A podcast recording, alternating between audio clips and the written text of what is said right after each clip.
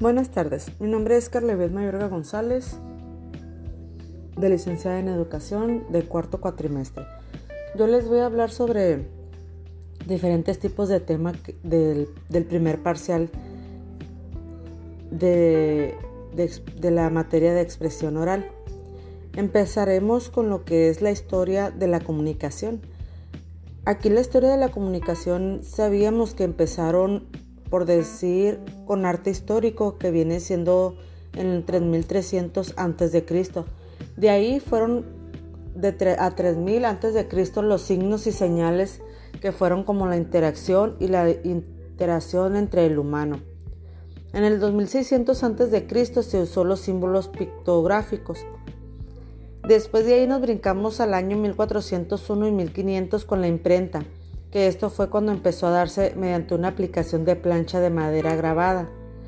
Después ahí nos fuimos al 1830 donde se realizó Samuel con lo, del, con lo del telégrafo. De ahí fue a 1906 donde se brincaron, donde fue la demostración del de, la, de la radio. De ahí fuimos a lo que es 1927 las primeras emisiones públicas de televisión. Ahí fue cuando se presentó la televisión. En 1971, el servicio de, mensajería instantánea que vendría siendo la web. En 1998 se lanzó lo que es Google con, el, con la información que viene siendo en la web. En el 2004 se viene, se crea que viene siendo ya todo lo que es el software este, AT&T, todo lo que viene siendo de teléfonos más desarrollados. Aquí también vimos lo que era lo que era diagrama de Venn. El diagrama de Venn trataba sobre tres, tres temas, que vendría siendo comunicación, expresión y escritura. Escritura, perdón. La comunicación era el proceso en que consiste de la transmisión a un intercambio de mensajes. La expresión, declaración de una cosa para dar el entender. Escritura. La escritura es el sistema de representación gráfica de un idioma. Después veníamos que cómo era, cómo identificábamos lo que era el video, este, como la intensidad, el tono, el timbre y la duración.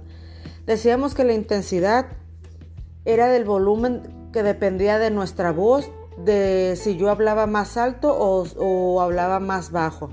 Fácil de entender, depende de la intensidad muy sencillo de nuestra respiración. La respiración era la base de, nuestro, de nuestra voz y la intensidad no era más que la fuerza que lanzábamos sobre el aire. El tono era un tono más grave o más agudo, depende de la longitud o el gruesor de nuestras cuerdas vocales. Si el tono tiende siendo más atractivo, debe ser grave y si es credibilidad, tiene que ser un tono agudo. El timbre viene siendo la suma del sonido que sale de las cuerdas vocales más que sale de la caja de resonancia. El timbre cerrado es con la boca cerrada y el timbre abierto es abrir bien la boca. También venía lo que era la duración, que era la cualidad acústica en el que se hablaba lento y el que se hablaba rápido. También teníamos, vimos lo que era la, la responsabilidad, digo, perdón, los elementos del proceso de comunicación. Ahí venía siendo la relación dialógica que, que decía que de manera de comprensión aceptábamos un acto de lenguaje como consecuencia comunicativa del acto comunicativo, como por ejemplo están mediados por confianza que puede existir entre las partes involucradas, entre caso del profesor y los alumnos. También trataba lo que era la, metodología. Nos hallábamos ante la necesidad de crear una herramienta a modo de diagrama.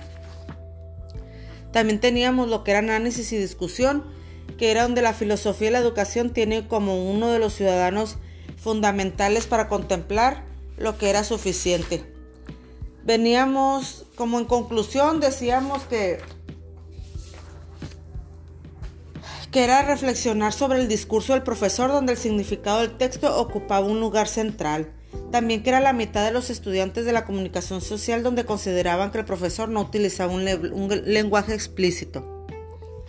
También como otra conclusión podríamos haber dicho que era el efecto de los elementos no verbales y para, para, verbales de los actos del habla, el interés y los centros del gestos y posturas de la expresión de actitud lingüísticas. Bueno, creo que sería todo al, a corto, a pocos rasgos para poder explicar un poquito de los temas que se vieron en el primer parcial. Espero y sea entendible. Muchas gracias y buenas tardes.